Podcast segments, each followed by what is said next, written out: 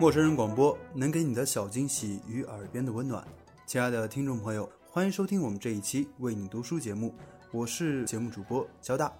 这一期为你读书节目呢，我们将跟随编辑麦麦同学一起走上一条推理之路。节目的开始呢，首先要向你安利一下我们陌生人的官方微信 m m o o f m，或者你也可以直接搜索“陌生人”，声呢是声音的声，不是生猴子的生。福尔摩斯为什么能成为传奇？没有天才的智慧，硬汉侦探的魅力又在哪里？遥远陌生、高深浩繁的一桩历史悬案，如何在艾科笔下变成推理奇书？公布美雪又怎样让你在完全了解真相后，继续享受解谜的乐趣？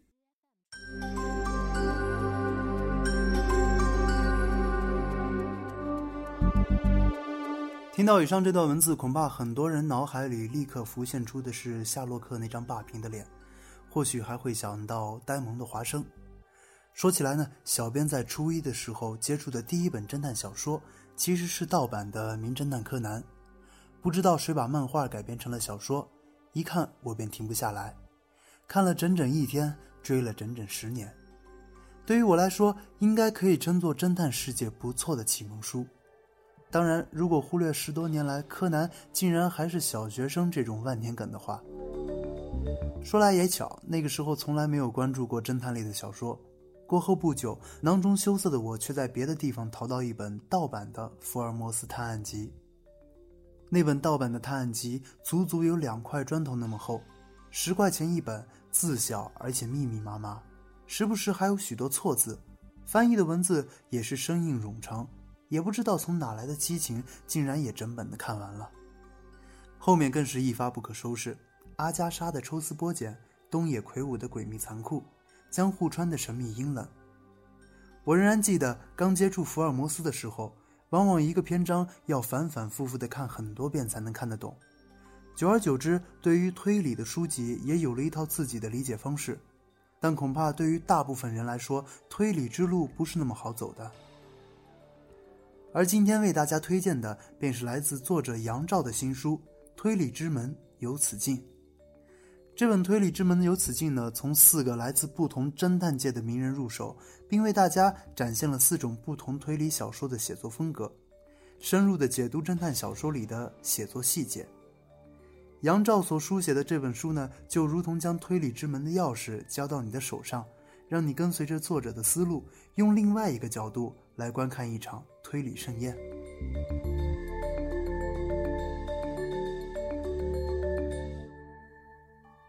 杨照本名李明俊，是台湾的著名作家、文化批评家。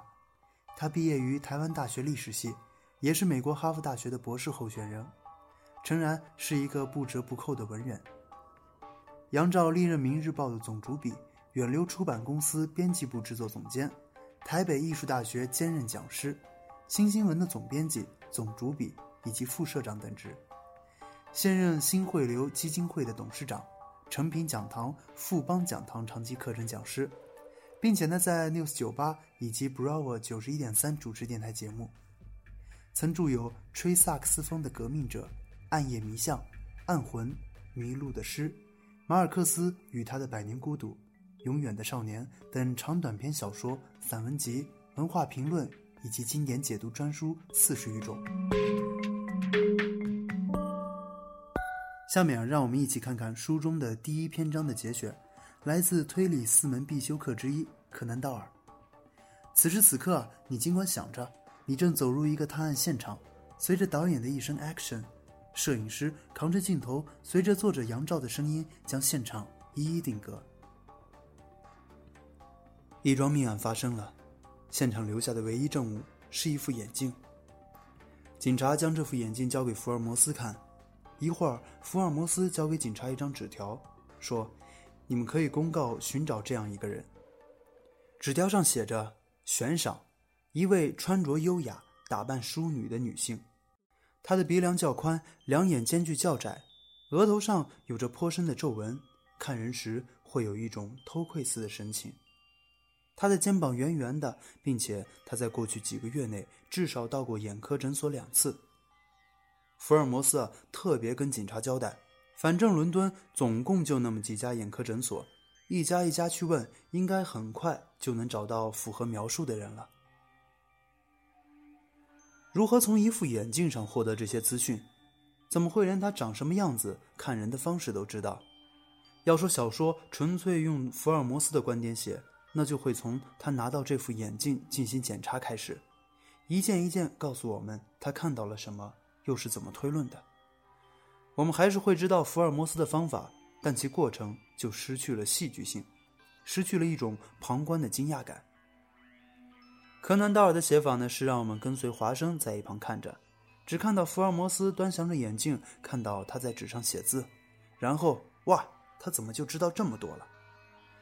然后呢，我们带着这种不可置信的戏剧性冲击感受，迫不及待的要华生帮我们问问这关键的问题：你怎么知道的？当然，华生不会让我们失望，因为柯南道尔总是准确的明了我们想问什么，就叫华生在小说里问什么。福尔摩斯说了。第一，这是一副手工打造的高级侍女眼镜。一个戴着这种眼镜的女士会穿什么衣服，做什么样的打扮？尤其是在十九世纪的伦敦，戴高级眼镜却不穿的优雅淑女，是不可想象的。第二，福尔摩斯试戴了这副眼镜，眼镜的梁架竟然会从他的鼻子上滑下来，显然这位女士的鼻梁比男人还宽。而且眼镜的焦距却又比福尔摩斯的双眼更近，显然这位女士的两只眼睛更加的靠近。这些啊，我们马上可以理解。但是头上的皱纹，福尔摩斯指着镜片，那是很厚的镜片，近视那么深，平常看东西一定会不自觉地眯起眼睛来，眉头自然的就连带出现皱纹，看人的表情也就会给人一种像在偷窥的感觉了。头也就会习惯性的低扬，相对肩膀就耸起来了，久而久之啊，肩膀的样子就圆了。那眼科诊所呢？怎么知道他什么时候去的？因为啊，眼镜上两个鼻垫长得不一样，比较旧的那个看起来应该用了几个月，那他当然是后来又去了一次诊所，才会换了那个比较新的鼻垫，不是吗？好简单，不是吗？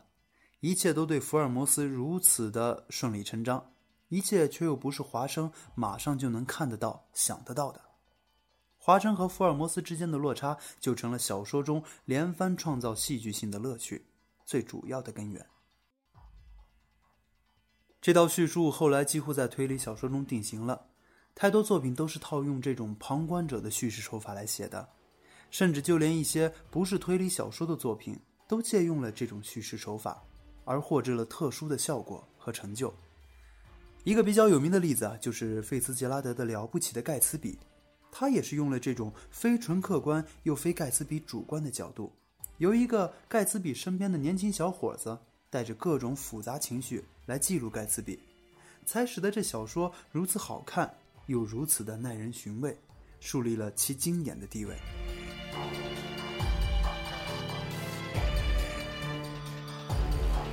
好了，在多雨的伦敦逗留了片刻，不妨跟着摄影师来到另一间位于美国的书屋。那里的书桌上躺着几本书，书桌旁有两个人，一个人坐着，手拿着一根烟斗，正凝眉写着什么；一个人呢，则在一旁支着手臂，认真的看着。这两个人呢，便是埃勒里·奎因。埃勒里·奎因呢，是曼弗雷德·班宁顿里和弗雷德里克·丹奈这对表兄弟合用的笔名。是美国推理小说的代名词，他们堪称侦探推理小说史上承前启后的经典作家，开创了合作撰写推理小说成功的先例。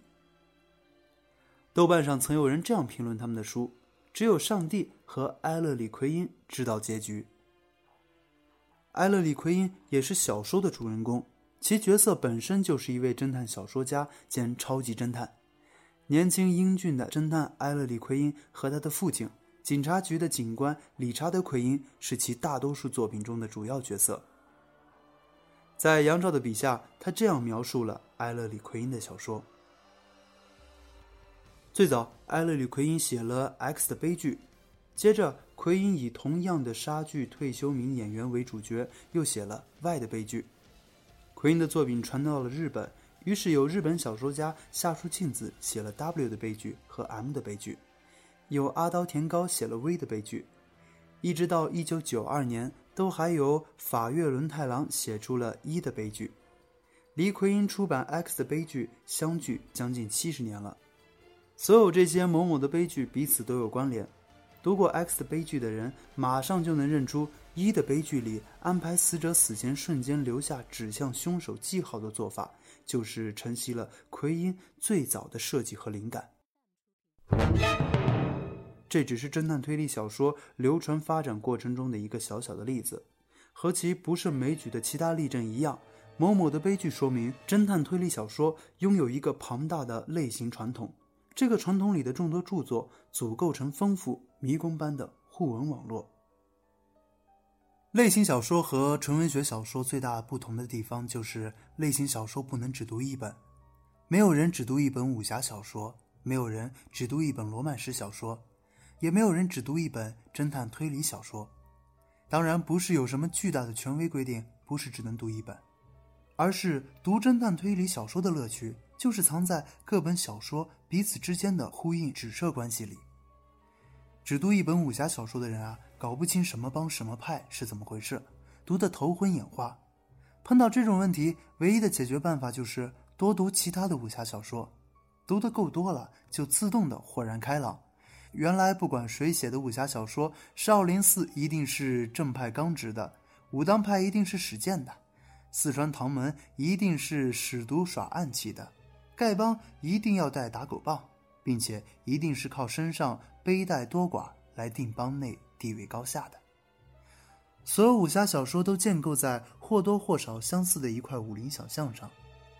要读出武侠小说令人兴奋或令人悲伤或令人紧张的趣味，你必须进到这片想象的武林里，而你之前曾经读过的武侠小说，都是引领你一步一步深入武林的经验累积。侦探推理小说跟武侠小说一样，也遵循着一套让各个作品彼此互文连接的类型基底，只不过侦探推理小说的互文基底更大、更复杂。从十九世纪后期英国开启奇端，这档文类传统流演出比利时、法国、美国、日本乃至意大利、瑞典等不同的支脉。然而神奇的，这些支脉最终却都还是依附在原本的根源上，彼此对话，彼此互证。穿梭于这样一座多元多层次的迷宫，应该是推理书迷能够获知的至高乐趣吧。迷宫不管再怎么精巧曲折，毕竟要有一个入口，一个出口。而会被推理小说吸引、试读推理小说的人，本来就对追究最后的答案、那唯一合理的解释充满欣慰和执着，不是吗？阅读侦探推理小说，读到一定程度，就不再是读手上正拿着的那本书。而是借由那本书进入一个书本背后由传统类型构成的迷宫，跟随具体书本推理解密的同时，一边进行着在那迷宫中寻找出路的游戏。柯南·道尔、雷蒙德·钱德勒、温贝托·艾科、宫部美雪，他们呢都是推理巨匠，是小说大家，他们是真假善恶的迷宫建造者。读懂了他们，就真正读懂了推理小说。推理的世界复杂玄秘，真相幽微。杨照带着你穿过重重雾障，如神探般找出一条窥其堂奥的捷径。推理之门由此进入。好了，我们今天的为你读书呢就到这里。如果你像我们的编辑麦麦一样喜欢推理、喜欢悬疑、更喜欢探寻神秘，不妨推荐你看一看这本书。不只是侦探，不只是谜案。它绝对会令你对推理事件有着完全不同的看法。